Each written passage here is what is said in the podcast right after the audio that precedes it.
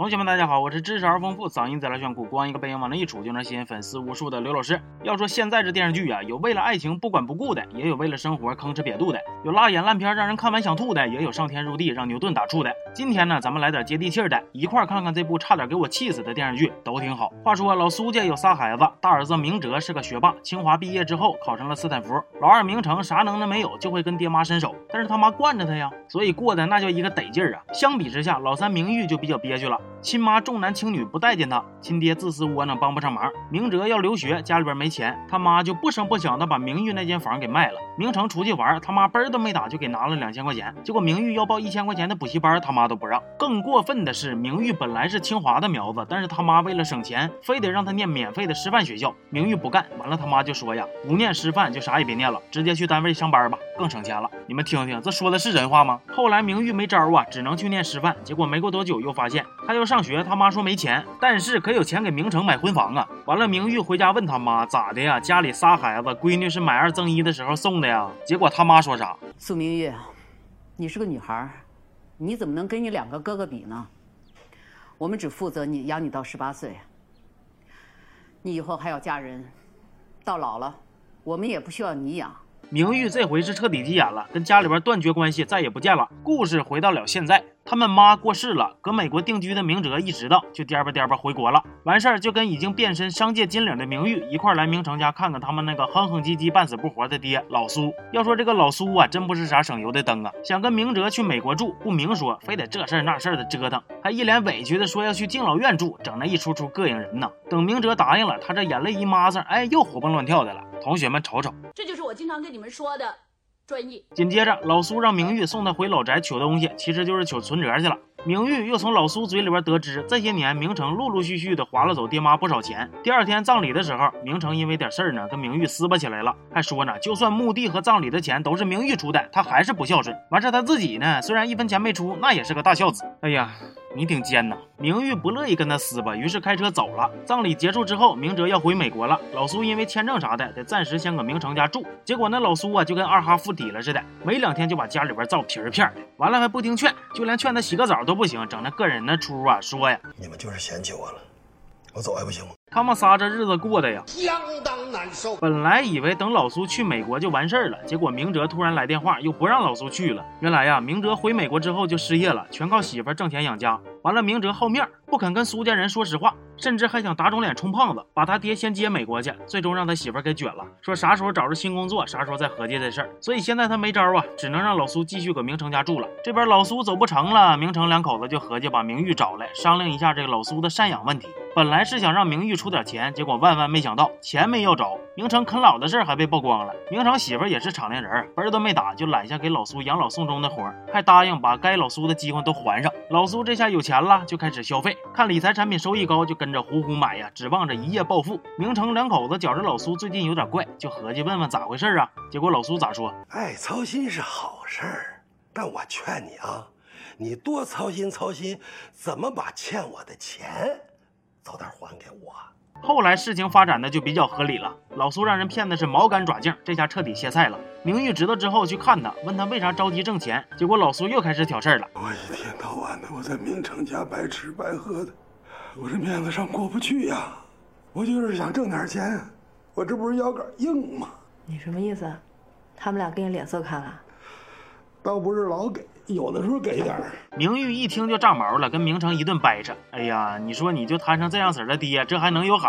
老苏这凭本事让人骗走的钱，没法凭本事再要回来，就成天跟儿女作妖，把大伙整的都挺疲惫的。最后还是明玉出钱把窟窿给堵上，这才完事儿了。紧接着，明哲一家三口突然回国了，是咋回事呢？之前明玉去美国，无意间撞破明哲失业的事儿，结果明哲脸上挂不住了，就叮当给明玉一顿呲儿，还说明玉是故意来看他笑话的。哎呦我去，苏家三个老爷们能不能？有一个思维正常点的，明玉那头不仅没跟明哲置气，还偷摸给他介绍了工作。因为明哲的新工作得暂时先搁国内待一段时间，所以就回来了。回来之后，大伙商量老苏赡养问题的时候，明哲那社会人的劲儿又上来了啊，又要给老苏买房子，又要雇保姆的，还都要自己出钱。之前跟媳妇商量好的，把家里的老宅卖了，给他爹的新房子当首付。结果明哲压根就没提，说好的给老苏买两室一厅，结果现在也变成三室一厅了。这给明哲媳妇气的啊，带上闺女就上明玉家住了。从此以后。明玉跟大嫂带着孩子过上了幸福的生活，全片结束。呃，虽然我是这么希望的，但其实并没有。后来明哲咋说是把老宅卖了的事儿跟他爹敲定了，因为老苏信不过明成，完了明哲还得去工作去，所以就把大儿媳妇留下来办这个事儿了。这边还没消停呢，明玉那边又出事儿了，因为明成媳妇跟明玉在工作方面呢发生点冲突，明成知道之后觉着媳妇吃亏了，所以就跑到明玉家，直接把明玉打进医院了。嗯，来，让我们一块儿平复一下情绪。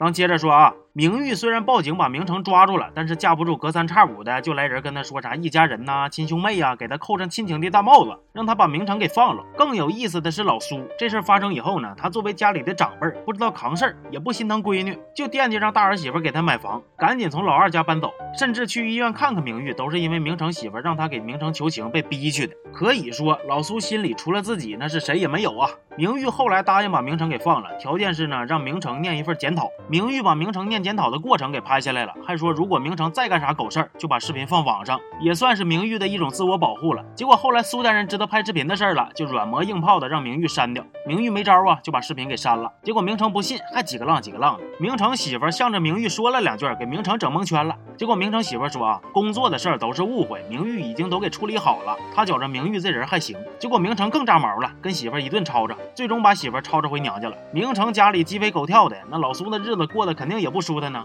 于是他就给明哲打电话，告明成黑状啥的。完事儿，明哲就打电话呲儿明成，结果明成赌气窝火的就开始对老苏进行魔鬼式疼爱了，那给老苏伺候的大气儿都不敢喘了。看到这儿我就懂了，这爷俩的相处模式基本上就是。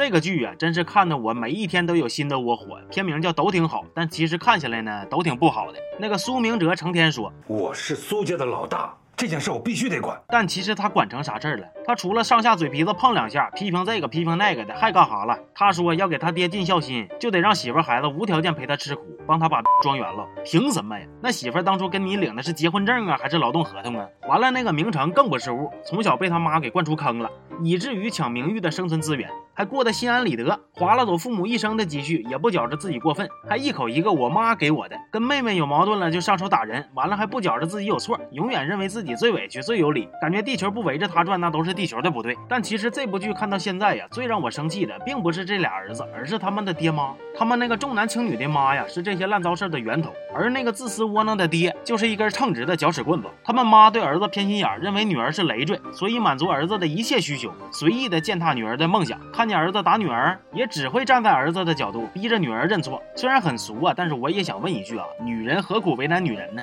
他们爹呢，在女儿跟老婆有冲突的时候，不知道调和矛盾，光知道躲事儿。后来老伴二走了，他又为了自己过得舒坦，对儿女是各种作妖啊，还在里边颠倒黑白的搅和事儿。甚至在明玉被明成打了之后，他都可以做到不闻不问，只顾着自己赶紧躲开这些烂糟事儿。搁片子里，每次明玉被伤害，只要他回击，就会有人蹦出来劝他说：“哎，都是一家人，都是亲兄妹，家和万事兴啥的。”这话说着容易啊，但是拳头不打自己身上，那是真不疼啊。有的同学可能会觉着这部片子里边的人物都太极端、太作了。不过不得不承认，艺术或许高于生活，有时候也真的是来源于生活，而现实往往更加令人无奈。毕竟啊，又有多少人在这种家庭的压榨之下，能真正的活成苏明玉呢？行吧，这期就到这儿了，我是刘老师，咱们下期见啊。